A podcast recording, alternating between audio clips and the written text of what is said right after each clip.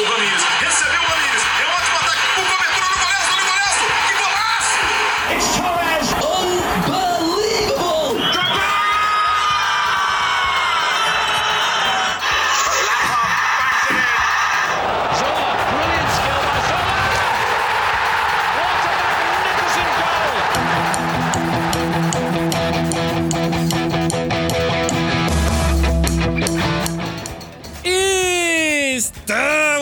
começando mais um Bluecast e here the Chelsea Horn! Eu sou o Thiago Santos e neste programa maravilhoso eu estou aqui com Victor Rosa, com Lucas Sanches e com Natália Tavares para falar sobre o Chelsea. E isso, lógico, você sabe, é um oferecimento da Mundo Fã, o Bluecast é um oferecimento da Mundo Fã, a loja oficial do Chelsea Brasil. Vai lá em www.mundofan.com.br. Tem frete grátis agora, hein? Frete grátis para Sul e Sudeste em compras acima de 150 reais. Beleza, galera? Recado dado. Vamos pro programinha?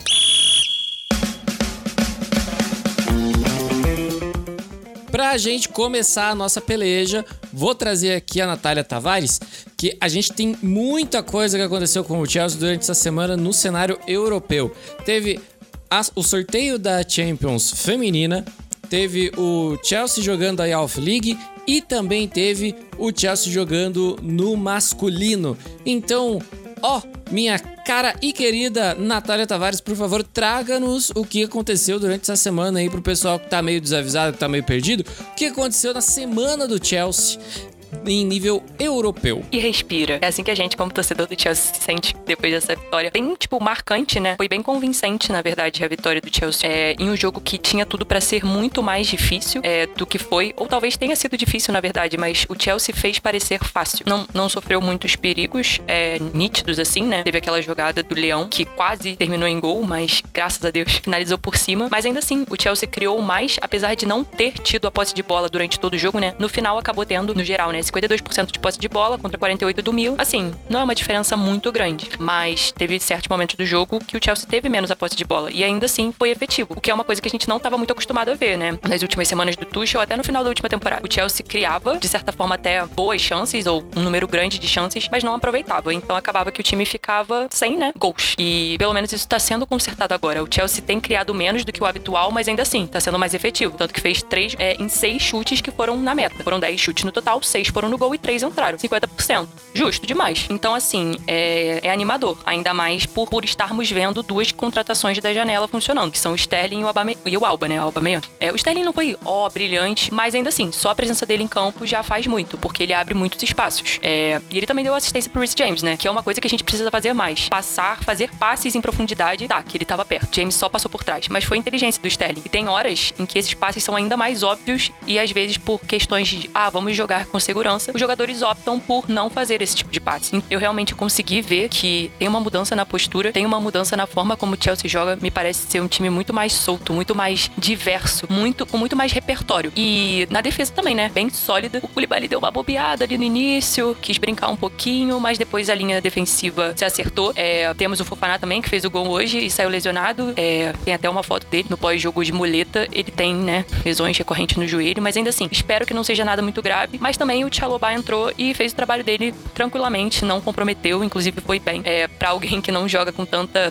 tanta frequência e que tá tendo suas primeiras chances agora, né? Eu acho que se ele entrou em um ou dois jogos de Premier League até agora, foi muita coisa. Fora os amistosos ou jogos é, de preparação que o Chelsea fez na data FIFA, e enquanto não podia ter não podia ter os jogos por causa da morte da rainha, né? Que o Chelsea, no caso, teve os jogos adiados pra só Deus sabe quando. E, enfim, foi um jogo bom, realmente. Talvez tenham muitas coisas a melhorar, talvez tenham muitas coisas a melhorar. Mas convenhamos que foi um jogo que foi, que foi melhor do que o esperado. Se alguém me dissesse de manhã, antes do jogo, que o Chelsea ia ganhar de 3 a 0 do Milan, com certa tranquilidade, eu ia rir. Porque não me parecia uma, é, uma real opção, assim. O Chelsea ainda vinha com alguns problemas. É, por encaixe mesmo, é um novo trabalho, não vai encaixar da noite pro dia. O que o Tuchel fez quando ele chegou em 2021 não vai se repetir. Não se repete tão facilmente. Mas ainda assim, o Chelsea tá dando bons sinais e a, a perspectiva é muito positiva. Muito, muito, muito positiva. Mesmo sem o Fofaná, que oremos pra dar, tá tudo certo. E pra não ser nada grave, porque lesão no joelho tá bem assustador. Muita gente tá tendo, principalmente no futebol feminino, mas ainda assim, tá tendo uma ondazinha de lesões no joelho que é um pouquinho preocupante. Ah, mas, de qualquer forma, pelo menos a gente sabe que tem alguém que pode se, se apresentar. No caso, temos duas outras duas opções, né, pra jogar ali no, no lugar do Fofaná. É, sem contar o Rich James, porque, né, pra mim ele é ala, que é ala lateral. Botar ele na zaga, a gente perde muito. Mas choices. É, mas temos o Asp e o Tchalobá também. É, nada impede. Então, é, é, animador, de verdade. O jogo eu acho que vai ser um divisor de águas é, na campanha, não só da Champions League, mas em todas as campanhas que o Chelsea fizer. Em relação à Champions League especificamente, trouxe um certo alívio, porque deixar pontos para trás poderia significar uma eliminação precoce da Champions. Ainda teria chances? Ainda teria chances. Mas ainda assim, poderia significar uma eliminação precoce, talvez até nem com chance de ir pra, pra Europa League. Então, assim, é muito bom. Resultado muito bom, muito positivo pela performance, pela, pelo que aconteceu na classificação, porque agora o Chelsea tá em segundo, com saldo de dois gols, enquanto o Milan tá com saldo de menos um. Então, já, já deixou o caminho meio pronto pra semana que vem, né? É, pro próximo jogo na Itália, Milan e Chelsea agora, né? Com o mando invertido. E muito provavelmente, se o Chelsea, se um dos lados ganhar, vai ficar numa posição mais favorável para terminar em primeiro no grupo. Não é certo. Um dos dois pode ficar no caminho, mas a, a tendência é que Milan e Chelsea passem. E geralmente quem define essa classificação é o confronto direto. Então, no próximo dia 11, o Chelsea tem mais um grande jogo e tem que assumir a responsabilidade, tem que ir para cima, tem que ser seguro nas ações nos dois lados do campo. Inclusive, sobre ser seguro, o Kepa merece elogios. Foi muito desacreditado em alguns momentos. Todo mundo já criticou o Kepa uma vez na vida, mas na necessidade ele sempre teve lá e ele está jogando muito bem. Ele é uma das, das questões que tem dado segurança. Ele é uma das peças que tem, tem dado segurança. Porque se você tem um goleiro lá atrás, é não que, ah, vamos errar toda hora, mas se você tem um goleiro que tá bem na meta, alguns erros podem ser perdoados, podem acontecer. Você tem uma certa margem de erro. Não muita, porque não se pode brincar com esse tipo de coisa.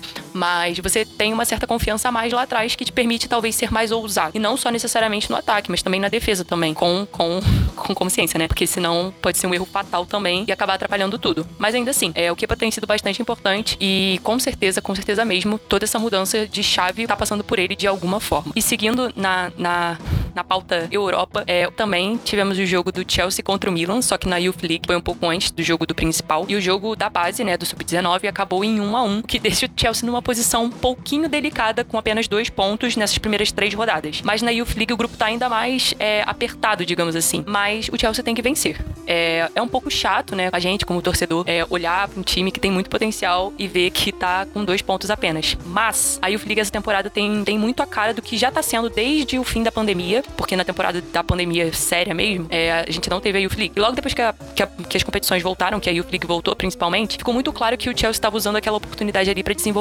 talentos. O que não significa que o Chelsea vai abrir mão de ganhar o título. Lógico que não. É o Chelsea. Mas o Chelsea tá fazendo um trabalho muito bom de utilizar os jogadores mais jovens nessa competição e dar um, um quê de experiência a mais. Porque não são todos os clubes que têm a, a chance de, de deixar, de permitir a academia jogar ali. Porque para você entrar na Youth League, o seu time precisa ir pra Champions. Se seu time não vai pra Champions, você não joga ali. Então é uma oportunidade muito grande que os jovens no Chelsea têm e que o que a academia, o plano do Neil Beth, que é o responsável pela academia, passa muito por isso. E eu acho inteligente. Então é um pouco frustrante de ver o time com algumas dificuldades na competição, mas as performances estão longe de ser ruins. O Chelsea tá dominando muitos jogos, mas tá batendo na barreira de seu objetivo. Eu realmente acho que tem chance de classificação, nem que seja pros playoffs, porque na Youth League tem uma certa diferença. Só o primeiro passa direto para as oitavas. O segundo lugar do grupo vai para a fase de playoffs. E ali dos playoffs, quem ganhar é jogo único. Quem ganhar vai para as oitavas e aí segue o, o fluxo igual no, no profissional. Mas realmente dá. O time tem potencial, mas a grande questão é, o time tá se desenvolvendo. E dentro de campo é muito nítido isso. O que é muito, muito, muito importante mesmo, porque isso passa pelo plano que a academia tem como um todo. Não só para os jovens que estão ali. Passa como um todo. para quem vem antes e para quem já não tá mais na faixa etária da, da UEFA Youth League, que é de 19 anos. E para fechar o giro do Chelsea na Europa, não podemos deixar de falar do Chelsea Woman, que agora sabe o seu grupo da Champions Feminina, que vai começar no fim de outubro. A primeira rodada acontece nos dias 19 e 20, com o Chelsea jogando dia 20. Dia 20 às 4 horas contra o PSG. Então, além do PSG, no grupo A da Liga dos Campeões Feminina, temos Chelsea, Real Madrid, o Vlasnia, que é um time da Albânia. Sim, a Albânia representada. E o PSG, né? Como eu falei. É um grupo bem difícil, bem difícil. Lembra um pouco o grupo da temporada passada, que tinha um, um time mais fraco e outros três times que tinham plenas condições de disputar as duas vagas. E acabou que na temporada passada o Chelsea, pelo terceiro critério de desempate, acabou sendo eliminado na fase de grupos. E eu tenho certeza que a Emma Reis não vai querer repetir a dose da eliminação, principalmente porque há duas temporadas atrás o o Chelsea chegou na final. Da mesma final que o Chelsea conquistou o bi no masculino, o Chelsea chegou na final no feminino, só que acabou perdendo por 4 a 0 pro Barcelona, que foi, tipo, não condiz com o que era para ser. Ninguém também, se alguém me chegasse para mim e falasse naquele dia, ah, o Barcelona vai meter 4 no Chelsea, ia falar, hahaha, muito legal. Mas é, ficou a dor daquela final, ficou a dor da eliminação na fase de grupos do ano passado. Emma Reis montou um grande, grande, grande time para essa temporada. Com certeza não vai querer ser eliminado de novo na primeira fase. Apesar do grupo ser um pouco mais difícil, na minha humilde opinião, é porque o Real Madrid fez boas contratações, o PSG é um time forte, apesar de estar em crise, é, e o Chelsea tá se acertando ainda. São muitos reforços, o time tá bem forte, mas ainda tá se acertando e veio a data FIFA aí para dar uma atrapalhada nesse encaixe, né? Porque os jogadores vão jogar pelas seleções e acaba que só aquelas que ficam ali mesmo, que não são muitas, é, vão ter mais esse contato umas com as outras. Mas ainda assim, não é, é normal. Não tem muito tempo, agora já foi. É, a pré-temporada deixou um pouquinho a desejar, os primeiros jogos estão deixando a desejar, mas é aquilo. Tá encaixando, tá conseguindo os resultados que precisa, apesar do tropeço na primeira rodada do campeonato é, feminino inglês, mas ainda assim, tá, tá indo. E vai continuar indo, e eu tenho certeza que no dia 20, quando o Chelsea for enfrentar o PSG em Paris. Mas ainda assim, Chelsea tem plenas condições mesmo, é, dentro ou fora de casa, com certeza a torcida vai comparecer, como faz no masculino, e as, as perspectivas são muito boas. Apesar do trabalho não ser fácil, nunca é. é. E também de haver uma pressãozinha a mais pela performance do ano passado, mas ainda assim, é, muitas expectativas mesmo para esse início da, da Champions Feminina, para continuação da Liga Jovem e para continuação também da Champions, que o Chelsea, se vencer o próximo jogo, tem boas chances de terminar na ponta da tabela do grupo. Esse time feminino aí da Emma Reis vai dar o que falar ainda, viu? Eu vou te falar que é muito bonito ver essas meninas jogarem e realmente foi uma infelicidade tremenda elas terem caído na fase de grupos da última temporada e a derrota para o Barcelona na final da Champions da temporada anterior dói mais ainda porque o, o resultado não condiz com o jogo. O Chelsea jogou muito bem e merecia ter ficado com a vitória. As pessoas veem 4x0, acho que foi um atropelo do, do, do, time do Barcelona, mas não foi bem assim. Mas voltando aqui ao time masculino, uma das primeiras diferenças que a gente pode ver entre o trabalho do Potter e do Tuchel é a volta do esquema com quatro defensores. Isso aconteceu uma vez nos três jogos que o Graham Potter comandou o time do Chelsea. O, quinto, o quarto jogo vai ser agora contra o Wolverhampton no sábado de manhã pela Premier League. Isso mostra que a gente pode ter uma variação tática nessa nova temporada, mas eu não vou falar para vocês que o Potter vai abrir mão dos três zagueiros de uma hora para outra, porque eu acho que não vai, principalmente depois dessa vitória convincente sobre o Milan que a Natália trouxe pra gente aqui. Então, o, o, dessa vez eu acho que o foco do Potter vai ser na defesa, assim como o foco do Tuchel foi na defesa também. Eu achei que ia ser o foco do Lampard, mas não, o Lampard arrumou primeiro o ataque do Chelsea, depois olhou para a defesa. Mas, enfim, eu te pergunto, Lucas Sanches, como que o Potter montou essa nova defesa e de que forma isso pode mudar o jeito do time do Chelsea jogar? Um abraço para você, Tiagão, para toda a família Bluecast. Olha só, vamos tentar construir esse raciocínio com duas palavras-chave, que vão ser a variedade e a diversidade. Vamos lá. Sob o comando do Tuchel, o Chelsea voltou a adotar aquela formação padrão de três defensores que a gente não via desde a era Conte, né? Muito sucesso, deu saudade. E com o Tuchel funcionou e funcionou muito. Ele usava ali as Peliqueta, Thiago e Rudiger, ainda tinha opção com Christensen, Chalobah e até o Zuma. Eram muitas opções e ter aqueles três zagueiros ajudou não só a rodar o elenco, mas também para criar um jogo que favorecia os alas com mais liberdade. E a gente tinha James e Tyrell, que são atacantes muito bons, sempre se destacando e abrindo a avenida mesmo nas laterais, nas defesas adversárias. Nisso veio Graham Potter. Ele não mudou essa realidade de forma drástica, gostei disso inclusive. Mas foi possível, Thiago, ver que ele também gostou de usar esse esquema de quatro homens na defesa. Ele trocou essa questão do ala pelo lateral, aquela coisa mais tradicional. E quando ele fez isso, deu resultado. Só foram três jogos de Potter até agora. Um deles, contra o Palace, ele fez essa formação com quatro defensores, foi fora de casa, James na lateral direita, Tewell na lateral esquerda, não como alas. E por mais que eles tenham sido escalados como laterais, eles ainda conseguiam oferecer muito pro ataque. Essa é uma, uma formação que eu considero um pouquinho mais conservadora, né? Considerando o que vinha sendo feito antes.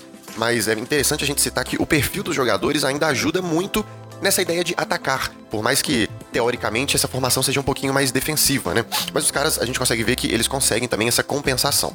Além disso, a gente tem que falar que, com a chegada do Cucurella, o time ganhou muito na versatilidade entre os defensores. E o Koulibaly chegou também com aquela ideia de segurança, né? Até para suprir uma, uma falta que faria o Rudiger. E além deles, o Potter também fez algo muito legal, que é dar ainda mais confiança pro Thiago Silva, né? Que foi titular todos os jogos com ele. É algo simplesmente justo e coerente. Acho que é, é, muito nisso também essa reformulação defensiva. E como eu tô falando da defesa, eu não vou nem me estender muito pros outros setores do time, não. Mas é bom a gente saber que existe sim influência e muito. Por quê?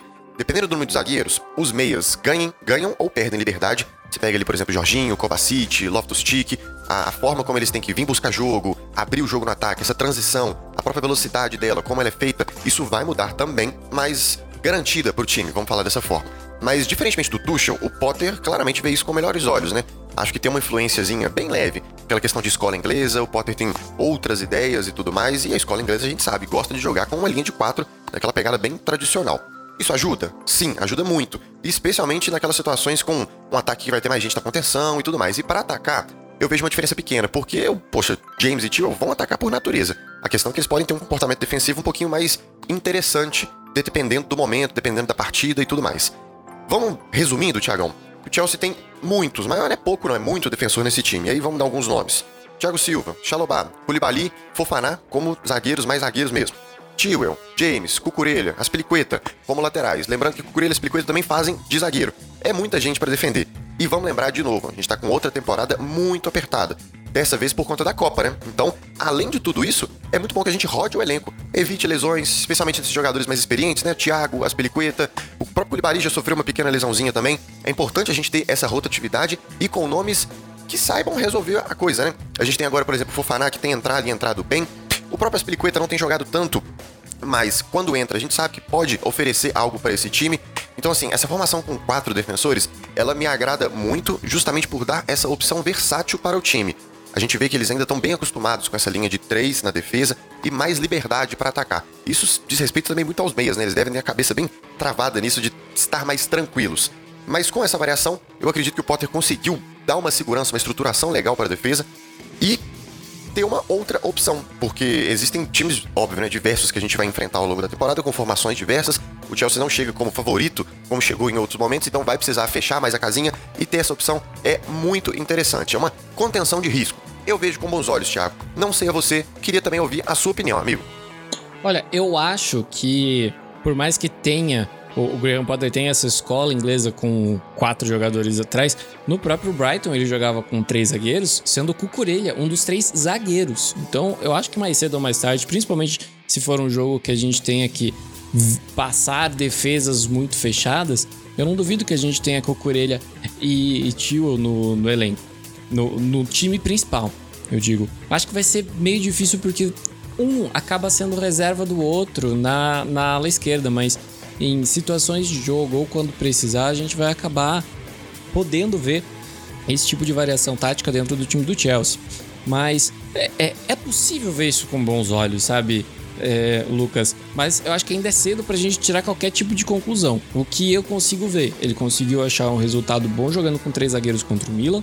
O jogo contra o Crystal Palace foi um bom jogo, o Chelsea conseguiu buscar a vitória no final do jogo. Olha, rodar elenco é fundamental, mas é preciso que todas as formações que a gente usa deem resultado. Se der errado, o Potter precisa se lembrar que existem outras formas de se defender com base nos nomes disponíveis que estão nesse plantel. Eu falei agora da vitória contra o Crystal Palace, eu já vou levantar a bola aqui pro meu querido Victor Rosa, que o Conor Gallagher finalmente entrou e decidiu um jogo, um gol e digo mais, hein? Um golaço do Conor Gallagher, com direito a caneta e bola metida no ângulo no último minuto de jogo. E, e eu te pergunto, o, o, Victor, o que esperar desse jovem talento? O que, que falta para ele se firmar como uma peça importante no time do Chelsea? E existe uma certa comparação dele com o Mount no time no time de cima? Porque afinal de contas os dois são meias, os dois são crias de, de Cobra. O que, que você acha disso tudo aí? Pois é, Tiagão. Foi bom a gente começar a ver o Gallagher na posição dele, jogando um pouco mais à frente com a camisa do Chelsea. É uma mudança já que a gente consegue observar com relação ao que era com o Tuchel.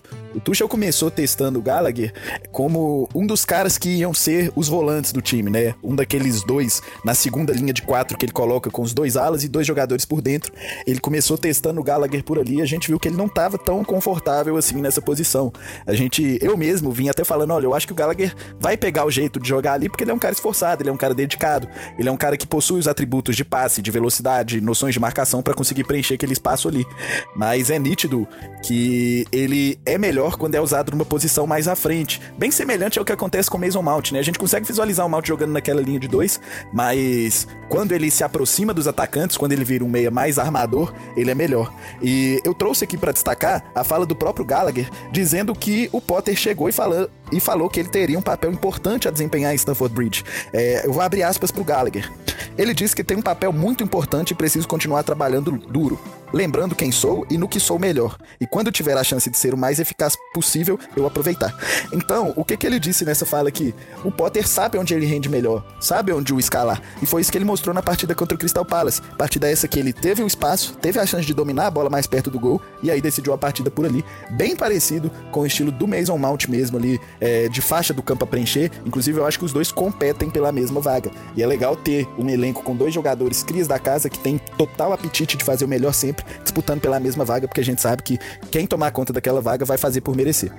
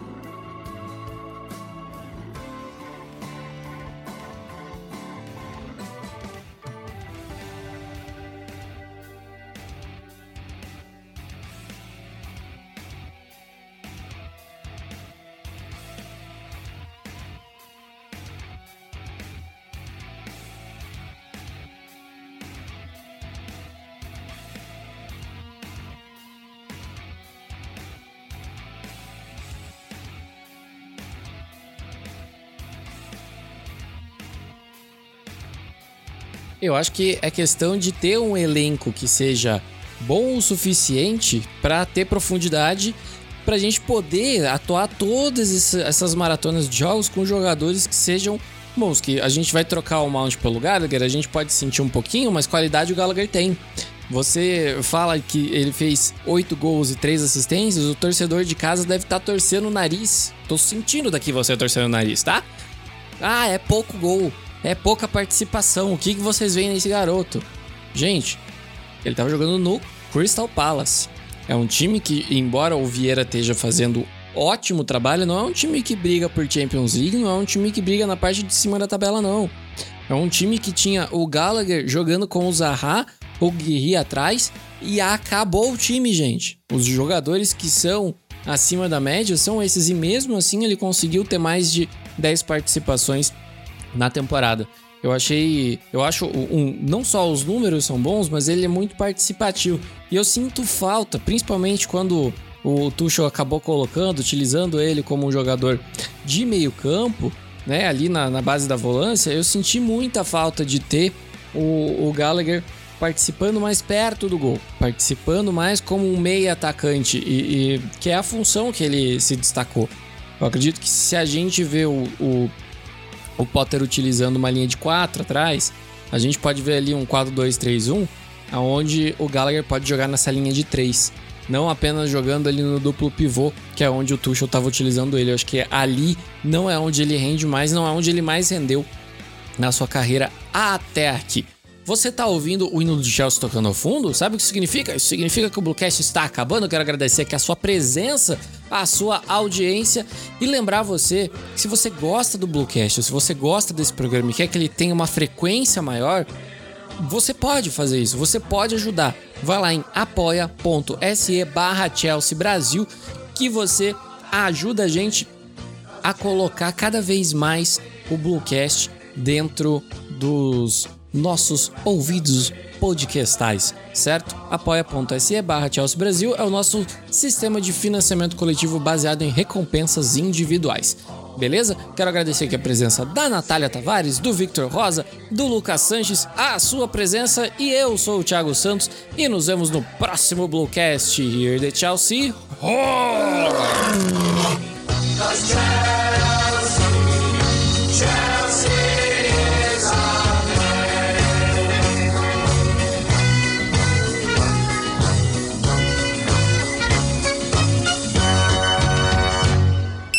Este conteúdo é um oferecimento Mundo Fã.